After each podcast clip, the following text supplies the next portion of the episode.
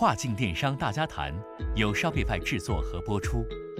Shopify 是引领跨境贸易品牌化转型的自主电商平台，为全球超过一百万商家提供服务。于二零一五年在纽约和多伦多两地证券交易所上市。Shopify 致力于帮助中国企业打造享誉全球的国际品牌，让中国商家直达全球消费者。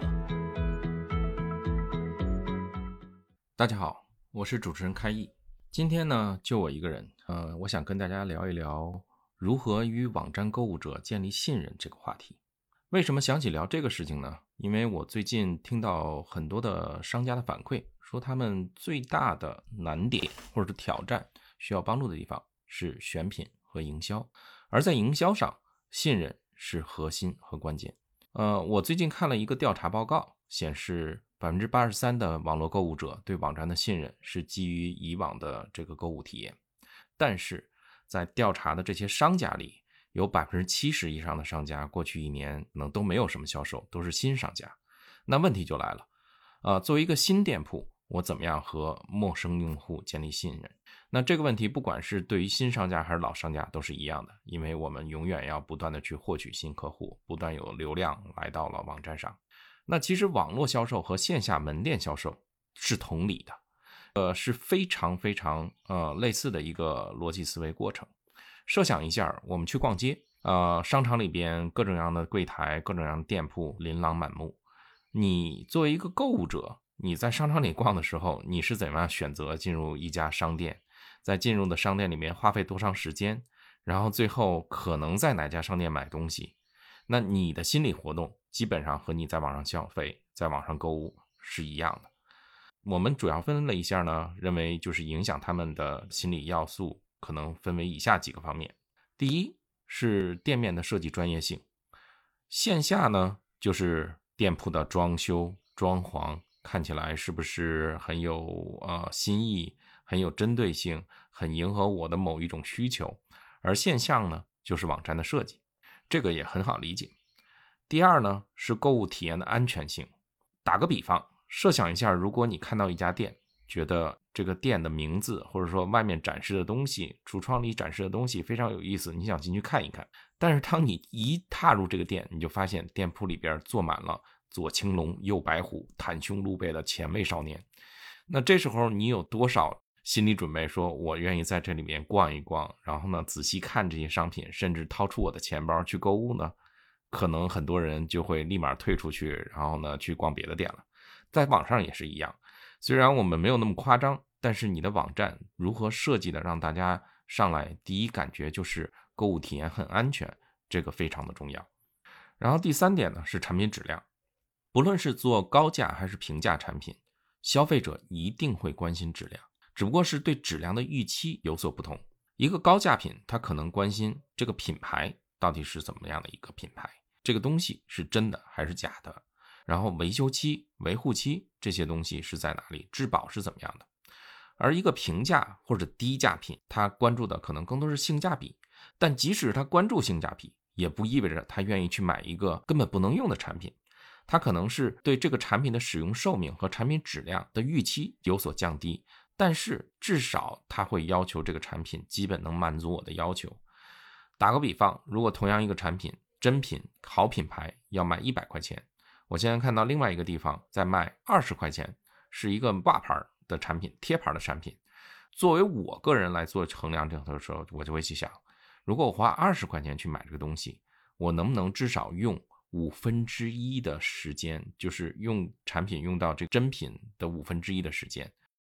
那这样的话，就是有可能我需要去买五个这样普通的产品，才能抵得上用一个这样的真品。但是如果这一我买五个这个产品能够抵上一个真品的使用寿命，那就值了，因为我现在买不起这一百块钱的东西。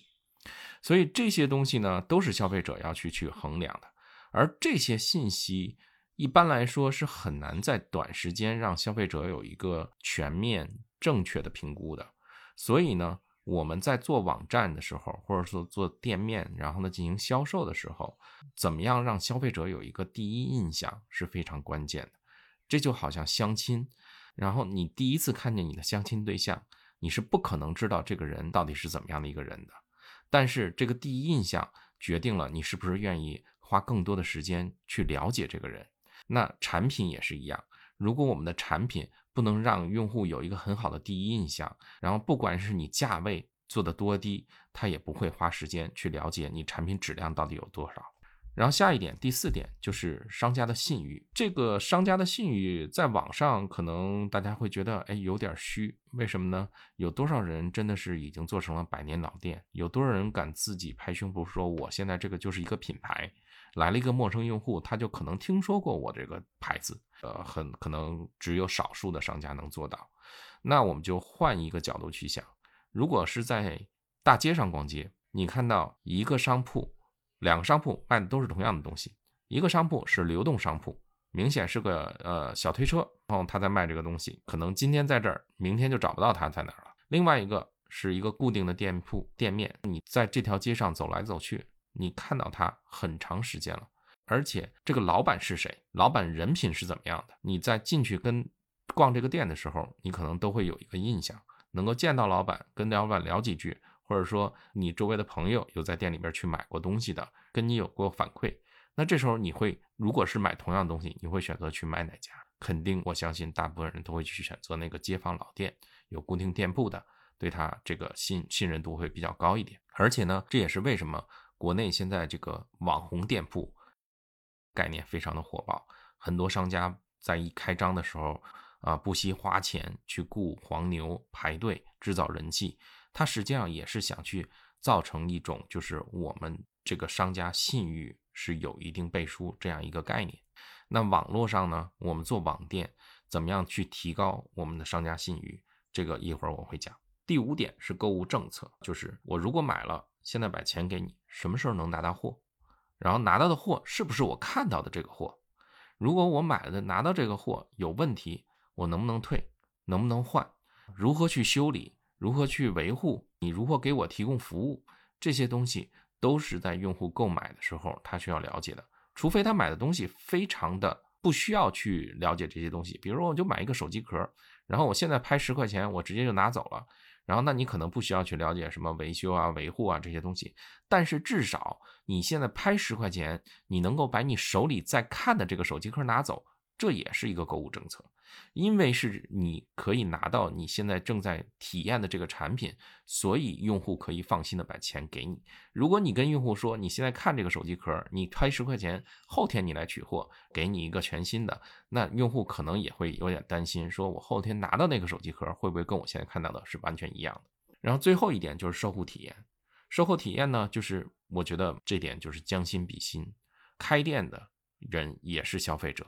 我们在做自己的店铺运营的时候，我们也会在网上去购物。那我们希望别人给我们提供什么样的售后体验服务啊？那我们就应该提供给我们的客户同样的服务。很多销售在卖东西的时候，非常的就是殷勤，服务的非常的周到。但是，一旦东西卖出门，就变脸了，就爱搭不理了。然后你找他，就感觉说什么都很难。那你觉得这样的客户可能再回来，在这样的销售？身上去重复购物吗？是不太可能的，至少我个人是不会的。所以上面就说的是这个影响到消费者，尤其是陌生消费者，在一个商家产生购物行为主要的几方面的因素。我再总结一下：店面设计、购物体验、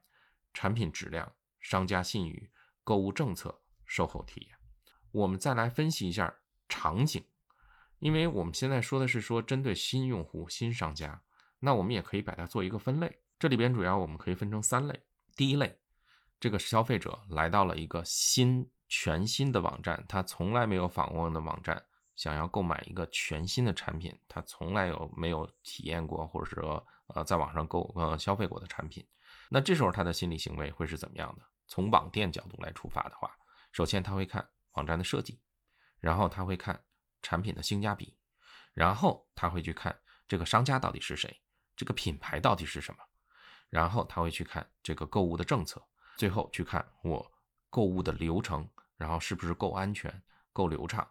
然后发生了购物行为，再去看我购物之后的售后体验，比如说 shipping 啊、notification 啊这些东西。如果是一个全新的店铺，他要买一个他买过的产品，或者他很熟悉的产品。比如说，我要我是发烧友，我不断的去研究这些音响设备，然后对这些器材我非常的了解，而且这些产品是比较标准化的。但是我现在想找一个新的店铺去买，我想，呃，可能我原先买的地方他不卖这个东西了，那这时候他来了一个新的店铺，他会怎么分析？还是第一看网站的设计，第二他可能就跳过了产品，去看商家的信息。你商家是不是值得信任？然后再去看你的购物政策，然后再去看你的购物体验、购物流程，最后发生购买，再看售后服务。第三类是说我要买一个新产品，但是我是从一个我曾经在这个购物过的这么一个网站上去买，这很好理解。比如说我买在这个网站消费过，然后现在网站推出一个全新的产品，甚至一个全新的类别。他原先是卖衣服的，现在突然开始卖包包了，那我怎么样去分析到底我是不是在这个网站上去买这个包包？那这个流程是我先主要就可能跳过这个网站设计啊，然后商家信息啊，因为他已经在你这里消费过了，他直接会跳到说这个产品到底是什么，性价比到底是什么，然后再看这跟针对产品。有没有比较特殊的购物政策，然后再去完成这个购物体验？有可能有的产品是大额的，那它的购物体验可能支付什么的跟小的就有点不一样。然后最后再去搞售后服务。那这里边就是，我就突然想到有一个典型的例子是什么呢？疫情期间有很多商家在自己的店铺上开始上架防疫产品，卖口罩、卖体温枪。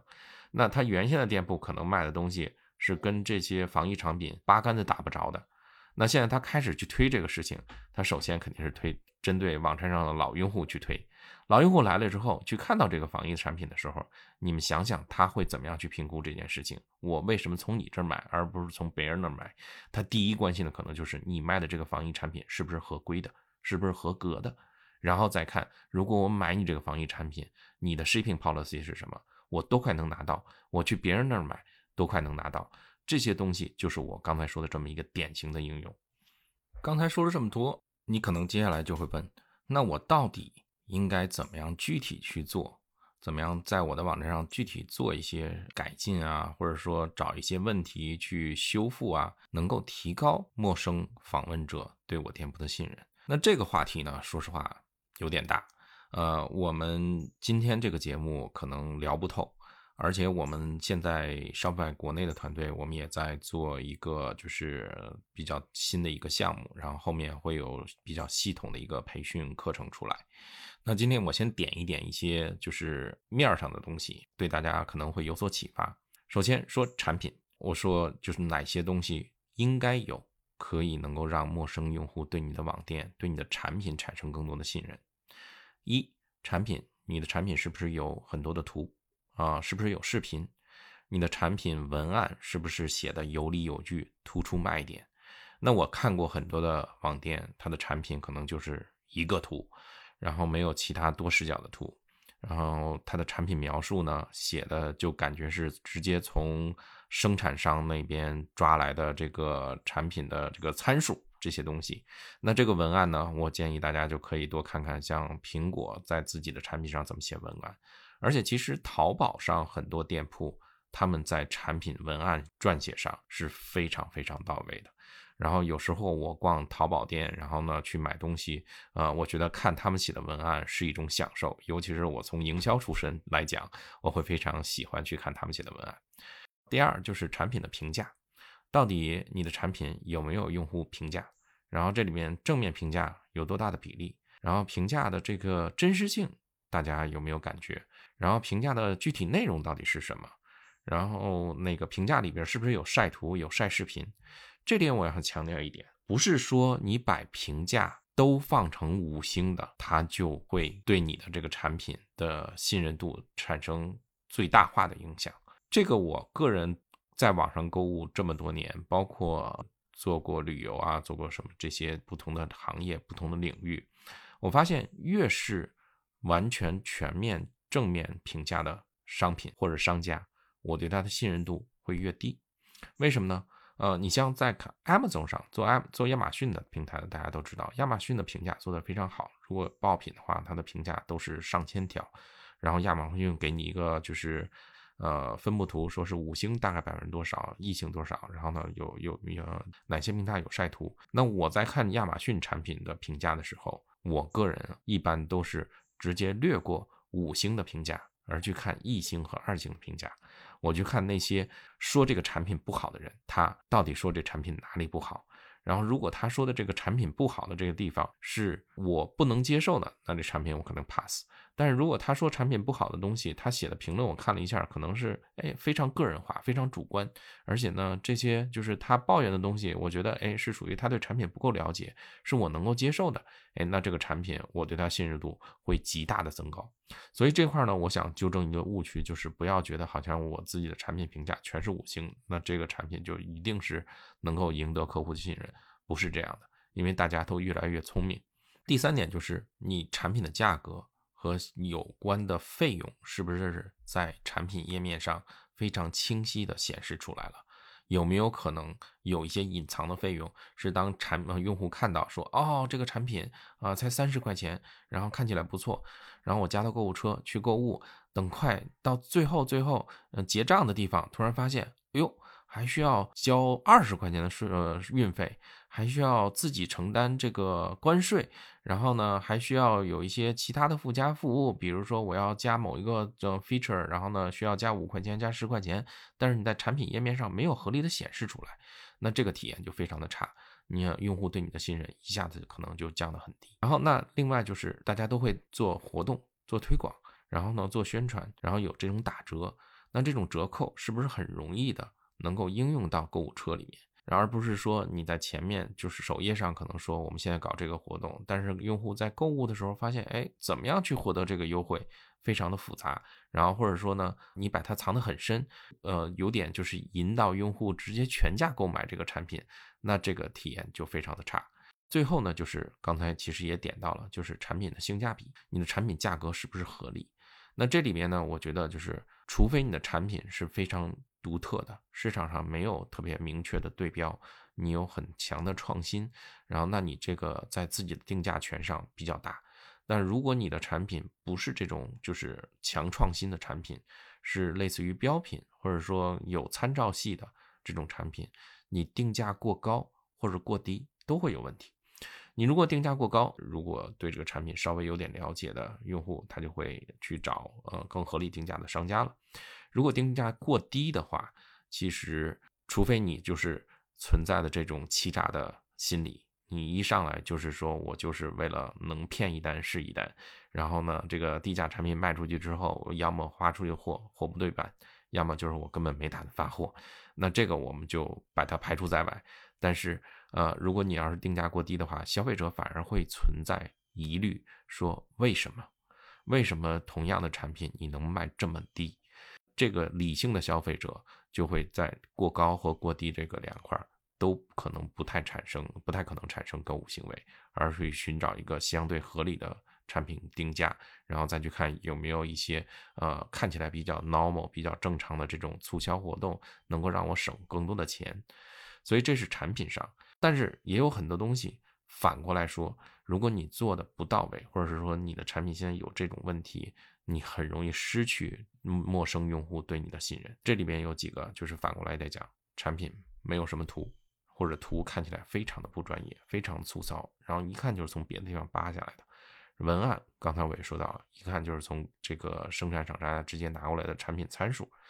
然后那这个缺少这个产品的评价。呃，评价或者看起来太假，有一些费用隐隐藏在后面，呃，比如说关税啊，这个运费啊，然后还有就是你号称的这些折扣，都设置了很多各种各样的门槛，让用户很难去获得，这些都很容易让用户对你这个商家或者对这产品产生呃失去信任。然后另外就说商家，商家这块呢，正面怎么样能够让用户对你这个店铺一上来有一个非常好的第一印象？那有几点，第一，首先最重要的，关于我们这个关于我们页面，我发现就是大部分的国内商家在做出口的出海的这个 B to C 呃 D to C 的时候呢，都存在一个普遍的问题，就是在关于我们上写的非常的标准化，非常的模糊，基本上都是套用一个标准模板，很少有商家会把自己到底是谁。我们的团队到底是什么样的团队，我们为什么要做这样的事情，写得很清楚。然后，那这个是跟国外的商家，尤其是欧美的商家是非常非常不一样的。从欧美来讲，他们这个非常推崇这种创业文化，所以呢，即使他这些创业者他拿的货可能都是呃国内的货，然后做自己的品牌，他非常敢于在网站上直接把自己晒出去，告诉他们我是创始人，我为什么做这件事情，我是什么样的背景，然后这是我的照片。那我们的团队到底是什么样子的？那当我看到这样的东西的时候，我对这个商家的信任绝对是要比看到一个标准模板说啊那个这个文字一看就是从别的地方抄过来的商家信任要大幅的增加。另外，联系我们，联系我们这块呢，大部分国内商家都是只是放了一个 contact us firm，呃，好的商家会放就是比如说一个电话。或者呃放一个就是呃公司地址，然后再好的商家会放说有没有什么直接跟我们能够实时交流沟通的方式，比如说 chat online 或者说 Facebook Messenger 这样的东西。那如果你只是有一个 contact us form 的话，那至少从我购物体验来上，如果我看到一个商家只有 contact us form，我会把它先暂时列为很值得怀疑的商家队列。然后再去看其他的东西，然后来去看它到底是不是能够从这个队列移到值得信任的商家队列。然后第三点，社交，很多商家不愿意花时间去做社交，他们的网站上可能放了 Facebook、Instagram、Pinterest、Twitter 这些的链接，呃，但是链接到的，尤其是 Shopify 商家。点了之后，发现去到的是 Shopify 的 Facebook、Shopify 的 Twitter、Shopify 的呃 Instagram account。那这个，我觉得这这样的商家，如果你这样去做的话，用户呃能够在你那里发生销毁，那真的是呃你够幸运。那如果真的是有商家愿意花时间去做这些，就是需要做长期投入的事情，去做自己的社交媒体矩阵，去做自己网站的优化，那他们。这个用户对你的这个信任是会直呃极大增高的，为什么呢？用户看到，哎，你在 Facebook 上有这么多粉丝，在 Instagram 有这么多粉丝，同时你这些 Facebook、Instagram 的 post，用户在上面有 likes、有 comments，然后呢，他们会对你这个商家更加信任。第四点呢是品牌定位和这个品牌价值观这块呢，大部分国内商家也都没有在做这个事情啊，或者说没有意识去做这个事情。而在国外呢，大家都会就是做得好的商家，真的是在这块做得非常的好，就是到位。我们看到很多的就是成知名的品牌，它一开始就呃很清楚的就是定义了，说我的品牌叫什么，设计是什么，然后我这个品牌针对的人群是什么，品牌的理念是什么，它会在网站上有非常详尽的介绍。而再进一步的这些商家可能会他会自己找到一个社会价值观，所谓的使命感，就是他会去说，比如说我是呃为了服务这种 LGBT 人群的，我是为了去做环境保护的，我是为了社会上有更多的公平公正的，然后他会针对这样的价值观使命感去设计一些产品，设计一些市场推广活动。然后这样的话，它能吸引来这样的一些有针对性的人群。这块在国内商家到目前为止，我还没有看到做的特别成功的。然后如果有做的特别好的商家，希望能够联系我，然后呢毛遂自荐一下，然后这样我们也可以把你们这样做的成功的案例，呃放出来，让更多的商商家可以去借鉴。再下一条就是网站的设计和导航。我为什么把网站的设计导航讲到这么靠后呢？是因为我觉得上面那些东西是比较难做的，是商家如果想要去做，要有一定的决心和毅力去做做到位的。而设计导航，这都是容易的事情。呃，你再买一个比较成熟的模板，找专业的美工去做一些设计，然后再找专业的开发或者说第三方服务商给你的网站做一些优化，是很容易把这个店面是装修设计的很好的。就好像逛大街，你看到的店面门面做的很很金黄，进去之后店那门面的装修做的很高档，这些东西是找装修公司就能做到的。但是真正商家的信任它是软性的东西，而不是这个硬性的东西。硬性东西是必要的，软性的东西是非常难的。是如果你软性的东西做到了，才能拉开跟别的同行的这个差距的。最后想讲一点，就是第三方认证的一些 badge，这些东西我也很少在看那个中国商家看到。比如说海外的商家、欧美的商家，他们的页面的页角都会放一堆的 badge。现在有一个平台叫 Trustpilot，是第三方平台，专门做这个事情。你可以去在它上面开通一个企业账号，用户、消费者可以去那上面去做一些反馈啊。呃，投诉啊，他也会通过他自己平台的技术去搜集第呃各个第三方平台的大数据，然后一个综合的评估。这个它的 badge 你可以放在自己的网站上。还有像比如说，如果这个可能对国内商家不是特别适呃适用，但是比如说餐呃餐馆、饮食餐行业，他们会把 Yelp 的这个评价 badge 放到自己的网站上，然后你尽可能去多找一些这样的 badge 放到的网站上，可以。很大的提高那个用户对你的信任度，这方面是有很呃很多这个呃数据验证的。我之前很多年之前做过呃页面的 A/B testing，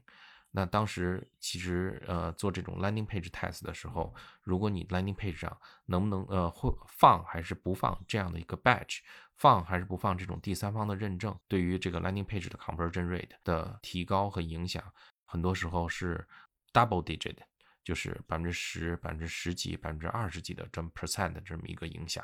所以这是非常重要的。但是很多国内商家呃不是特别注重。然后另外说到商家这个负面的，那反过来说就是啊没有这个社交，没有关于我们的很详细的介介介绍，然后呢有很多负面的评价，是第三方平台上有很多负面评价，然后搜一搜网上可能还有一些负面的这个媒体曝光，网站上内容。写的这个有很多错漏，然后甚至拼写错误，然后页面速度啊漏的非常的慢，设计的非常不专业，没有联系我们的直接方式，只有一个表格。很多商家我看到很多商家在他的页页角上还居然还放着 Powered by Shopify 这样一个链接，最后就是域名，然后你的域名很多商家甚至直接用 My Shopify 的这个 subdomain 这个域名来去做推广。啊，而没有去真正找一个自己的 main domain、primary domain 去去去设置好，这些都能体体现出来一个商家的专业度和可值得信任的程度。好，今天因为时间的原因，我就先讲到这里。呃，其实很多东西呢都是可以展开讲的，我只是点到了。嗯，我们后面做培训的课程，我们也会放入大量的实例，深入去讲解，就是怎么样在 Shopify 上去优化你的网站，提高。陌生用户对你的店铺的信任度，啊，那这个课程我们后面做好了推出来的时候会有官宣，如果大家不想错过的话，就建议去关注一下我们的微信公众号，或者呢去加入一下我们的官方的呃社群微信群。我是开一，感谢大家收听本期节目，啊，希望大家后面能够持续关注我们，再见。轻松建站，有效营销，提高销量。打造品牌，Shopify 帮助中国商家实现跨境电商自主化。如果您想了解更多产品信息，请访问 Shopify 中文官网 shopify 到 cn，关注微信公众号 Shopify 官方，收听更多跨境电商大家谈的内容。如果您想参与我们的节目或深入讨论，请在微信公众号下发送“跨境电商大家谈”获得邀请。